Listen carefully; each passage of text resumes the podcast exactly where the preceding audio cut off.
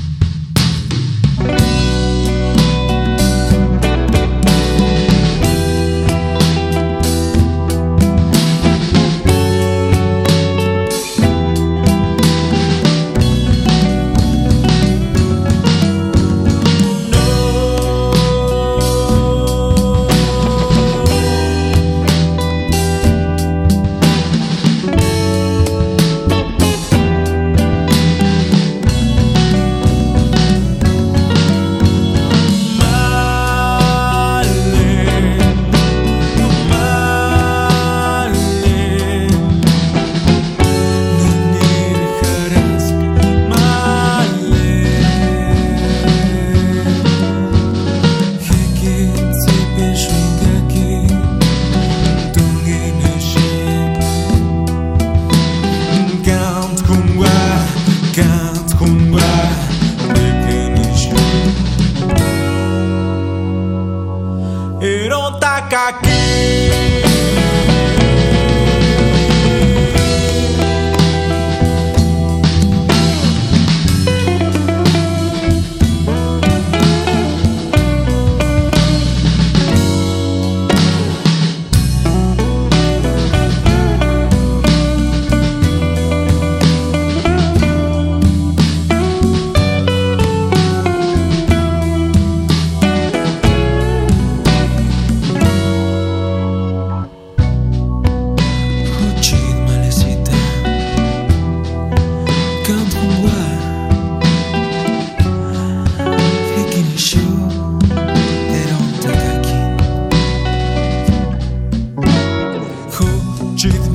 o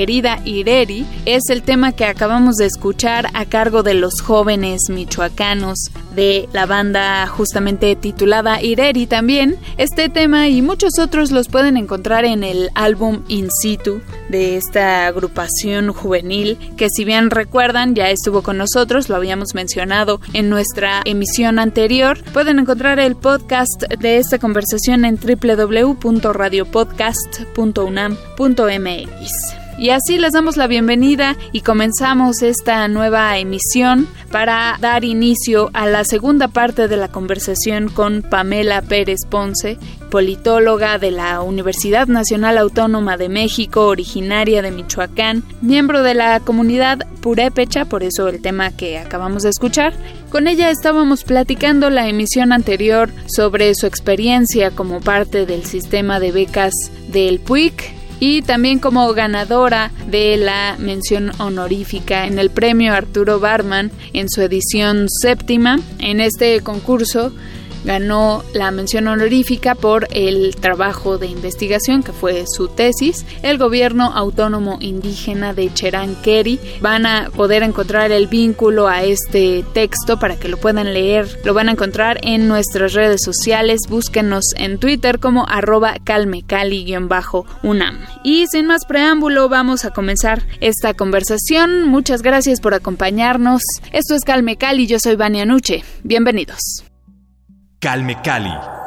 Ahora, en tu formación como politóloga, ya te titulas. Bueno, hay que mencionar tu tesis, que es también uno de los motivos por los que estás aquí.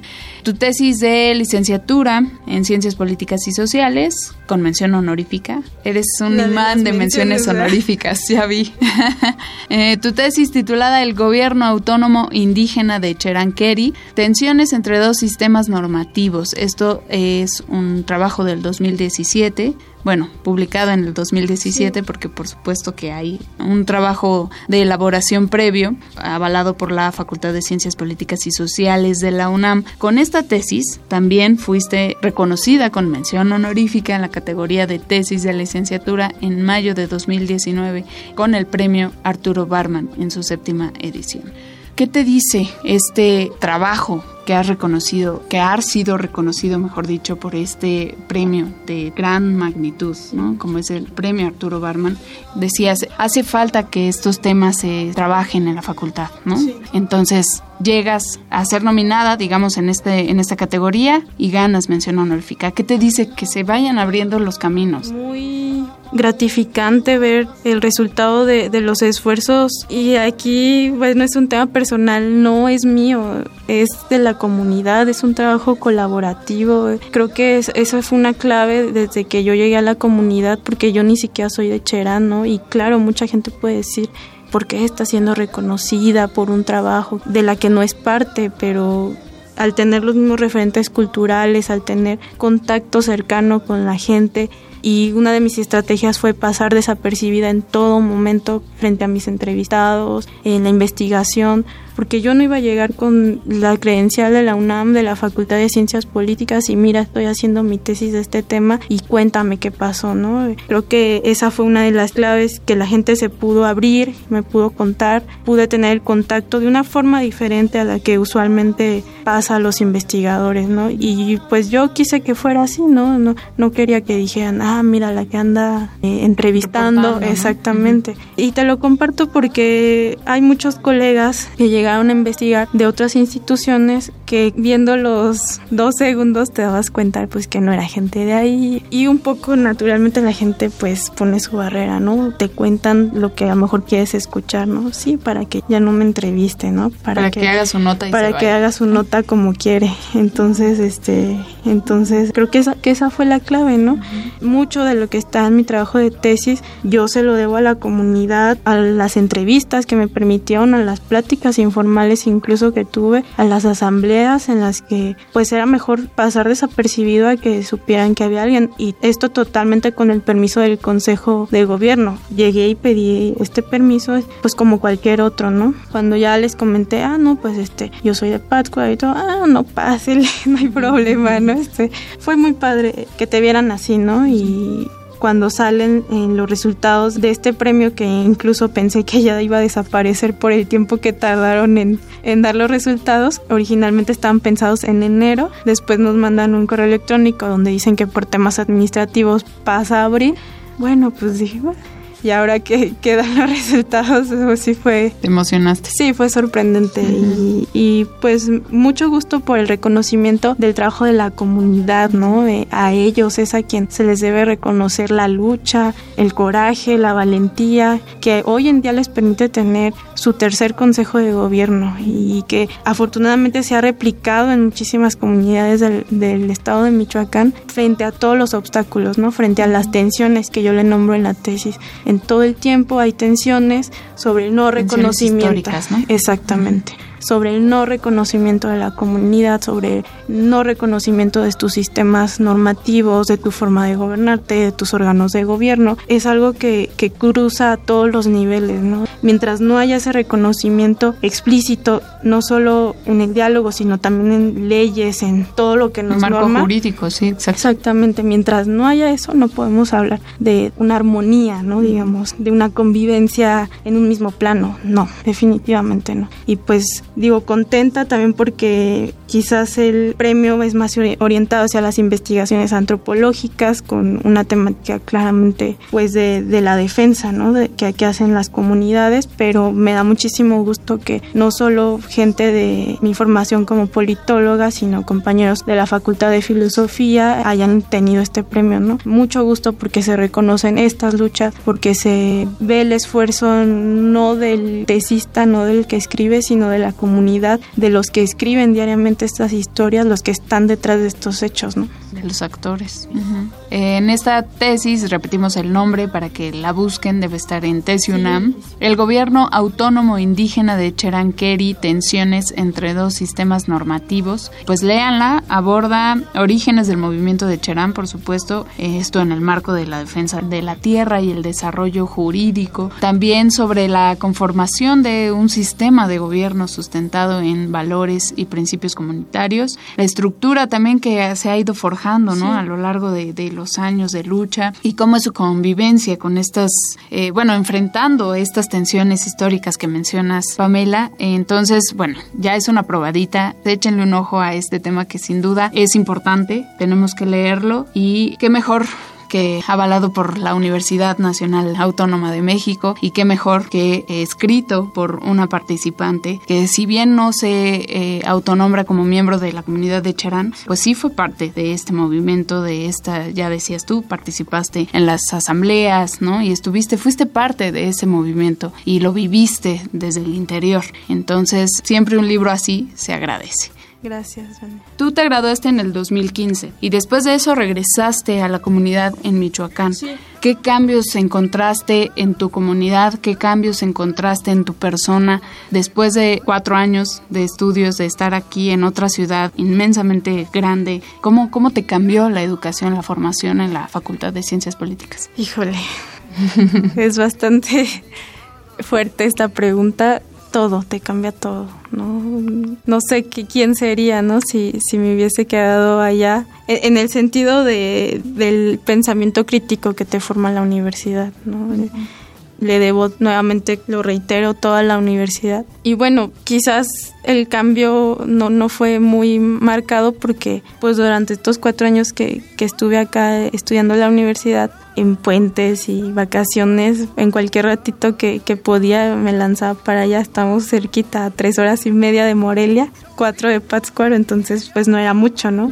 Y no, pues muy bien, la familia, los compañeros, los amigos, pues me recibieron muy bien, me apoyaron en todo momento para pues eh, que se llevara a cabo el proyecto en Cherán, ¿no? Eh, fueron sesiones en Morelia, sesiones en Pátzcuaro de investigación, eh, después tuve eh, la oportunidad de, de, acercarme a Cherán y otra vez la familia juega un papel súper importante. Fue a través de mi abuelo, que conocía a unas personas que lo vean pasar cada 15 días, que lo ven pasar todavía. Es la familia Jerónimo, Ramos Jerónimo, perdón, eh, ellos venden carnitas sobre la carretera y bueno, pues ya era parada obligada, ¿no? Ellos fueron quienes me acogieron en su casa. El tiempo que estuve en Cherán eran idas interrumpidas, ¿no? Un mes, eh, algunos días o algunas semanas regresaba a Pátzcuaro y a Morelia y, y volvía a ir, ¿no? Al siguiente mes.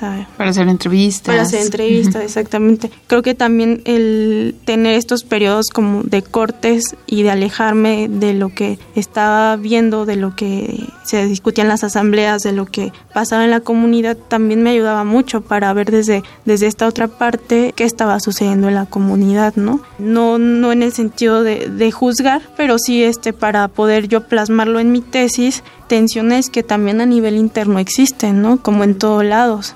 Encuentras eh, que no toda la gente está de acuerdo con la forma de gobierno, que no todos participan, que a lo mejor no todos están informados, que les gustaría que fuera de otra forma y que eso a veces es muy difícil de ver una vez que estás en la comunidad, ¿no? Pues qué interesante. Sí, definitivamente le vamos a dar un, un, vistazo a tu, bueno, vamos a leer tu trabajo de tesis, que repetimos fue reconocido en el premio Arturo Barman en su edición, su pasada edición, la séptima ya de esta premiación.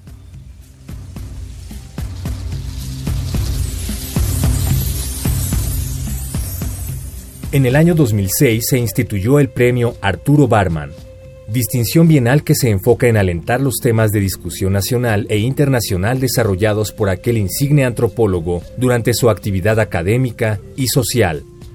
Este premio también fomenta el análisis de la vida y obra del etnólogo mexicano, ya que uno de los requisitos de las convocatorias es incluir referencias analíticas de las temáticas abordadas por Arturo Barman.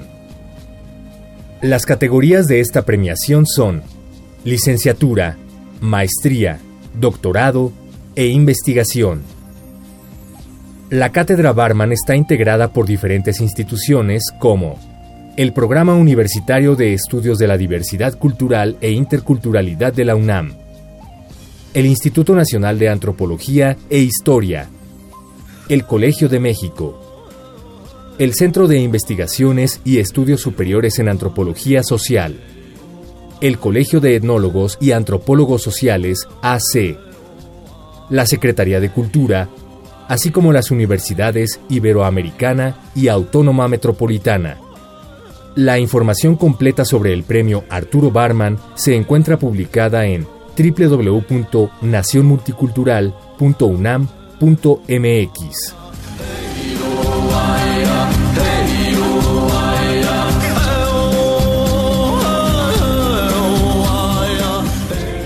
Calme Cali. Ya recorrimos someramente tu carrera, tu recorrido en la facultad. Eh, ya ahora como profesionista, ¿Qué estás haciendo ahorita? Estás, nos platicabas en un organismo descentralizado de la SEP, pero ¿qué específicamente qué haces? Este es la Comisión de Operación y Fomento de Actividades Académicas del Instituto Politécnico Nacional. Ahora estoy en el Poli. Es un área eh, fiscalizadora en la que me encuentro, donde se, se audita todas las compras y el equipamiento que esta comisión hace anualmente al Politécnico.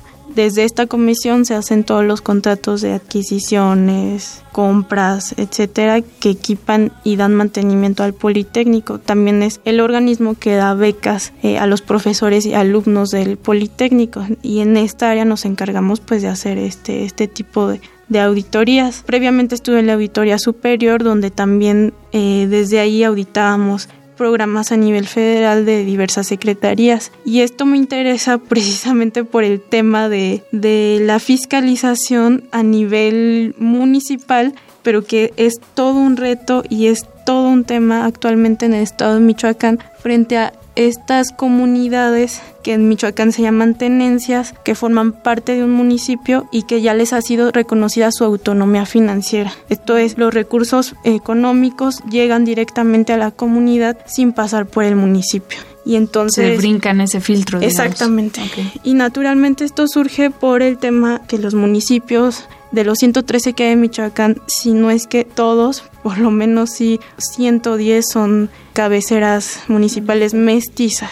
Entonces, la asignación de recursos hacia las comunidades indígenas por estos municipios, pues tradicionalmente ha sido una estafa, ¿no? Eh, no se les da su presupuesto de acuerdo a la población que tienen. Hay comunidades que incluso son de la misma población que las cabeceras y existe ahí naturalmente una discriminación, ¿no? Exactamente. Entonces, afortunadamente hay muchas comunidades que ya han seguido este camino en las diversas vertientes de la autonomía, se les ha reconocido su autonomía financiera y pues los órganos fiscalizadores en el estado de Michoacán alegan que las estas comunidades cómo van a comprobar cómo se ejercen los recursos, ¿no? Y entonces es todo un tema de, de pensamiento de desde la óptica pues hegemónica, ¿no? Tradicional. Occidental. Tú me tienes que eh, dar comprobantes. Dar comprobantes, tú me tienes que comprobar todo este gasto conforme tales y tales requerimientos que yo desde mi posición te los hago naturalmente las comunidades quizás ni siquiera manejen eh, este tipo de documentos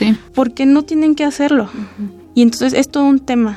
El Estado de Michoacán ha sido omiso en legislar en múltiples temas, no ha armonizado su legislación local ni siquiera en el reconocimiento del municipio indígena, que Cherán a partir de 2011 lo tiene reconocido. Ya lo ejerce, lo ejecuta y el Estado no ha armonizado. Entonces, si vemos que hay diferentes niveles, diferentes estructuras por las que pasa este reconocimiento y no hay ni siquiera uno solo, ¿cómo pretendes que en este caso, por ejemplo, estas comunidades que han tenido su reconocimiento conocimiento, ¿cómo van a poder frente a ese ente, ¿no? Tan, tan hegemónico, ¿no? Es, es todo. Transigente. Entonces, pues quizás desde esta parte en la que estoy actualmente es conocer desde adentro el sistema. Cómo opera. Cómo opera, exactamente. Y, y pues ese, esa, esas son mis intereses para un proyecto de maestría en el que pues pueda estudiar este tema, ¿no? Incluso pues sí, proponer algún mecanismo, algún medio para que se puedan hacer este tipo de comprobaciones y no por cosas absurdas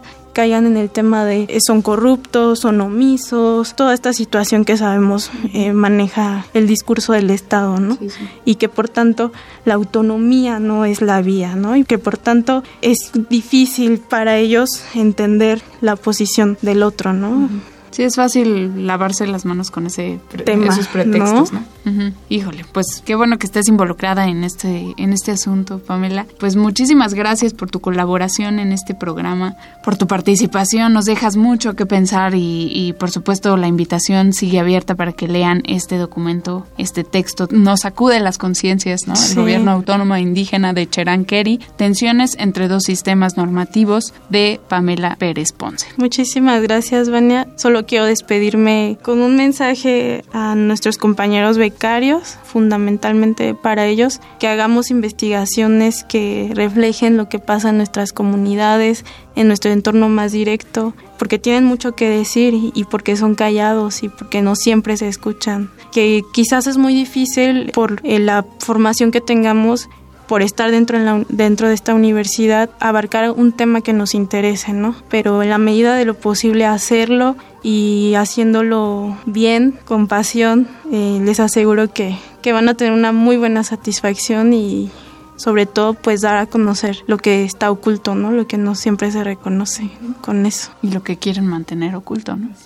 Pues sí, tú eres un claro ejemplo de eso, de la pasión, cómo se transmite a, las letras, al texto, al conocimiento, a la investigación. Gracias Pamela Pérez Ponce, licenciada en Ciencias Políticas por la UNAM, becaria del sistema de becas del PUIC, universitaria y miembro de la comunidad Purepecha. Gracias. Gracias.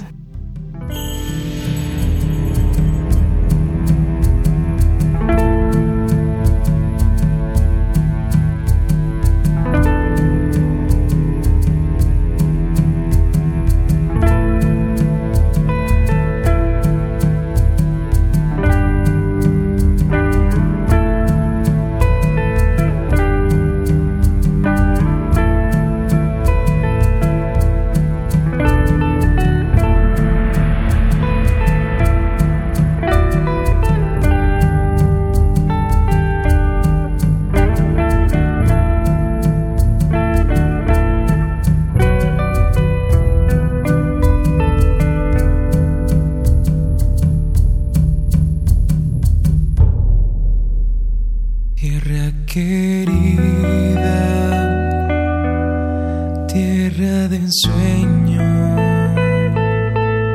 que a mí tu cielo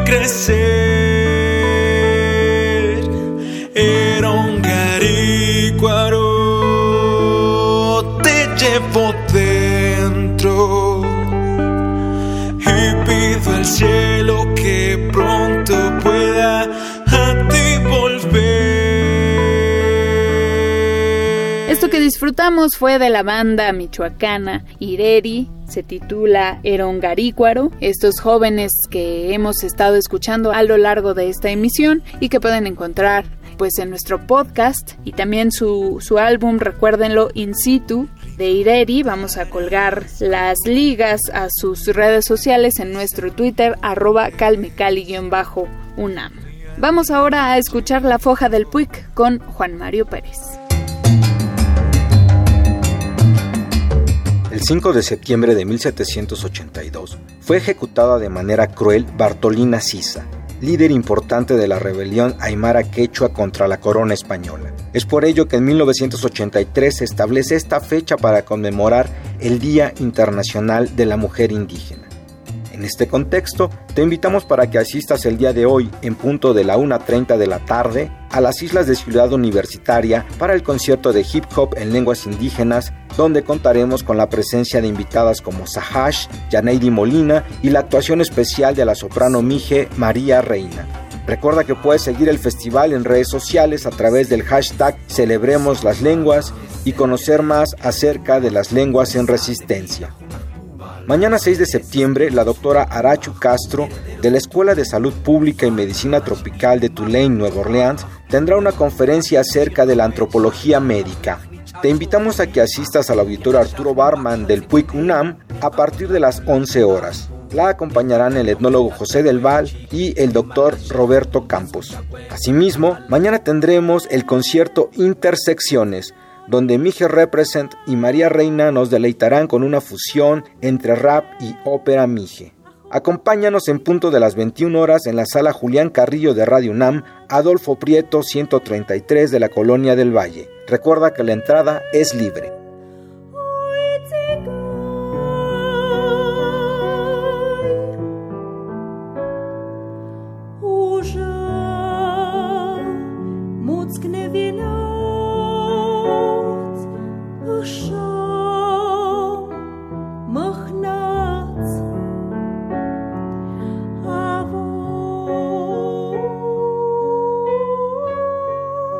A Juan Mario Pérez por estas recomendaciones. Gracias a todos ustedes por su compañía en Calmecali. María José González estuvo en la operación de este programa. Quédense con la programación de Radio UNAM y los esperamos en nuestra siguiente emisión. Recuerden visitar nuestro podcast www.radiopodcast.unam.mx. Ahí están todos nuestros programas, desde que empezamos transmisiones, la primera, la segunda, la tercera y ahora la cuarta temporada de Calmecali. También recuerden dejarnos sus comentarios en las redes sociales del PUIC arroba puic-unam y particularmente a esta producción la encuentran en Twitter también como arroba calmecali-unam. Ahí los estaremos leyendo. Yo soy Vania Nuche en la producción y la conducción de este programa. Los espero la siguiente semana y vayan a las islas de Ciudad Universitaria a la una de la tarde. Ahí los veo. Gracias. Mañana, madre seré.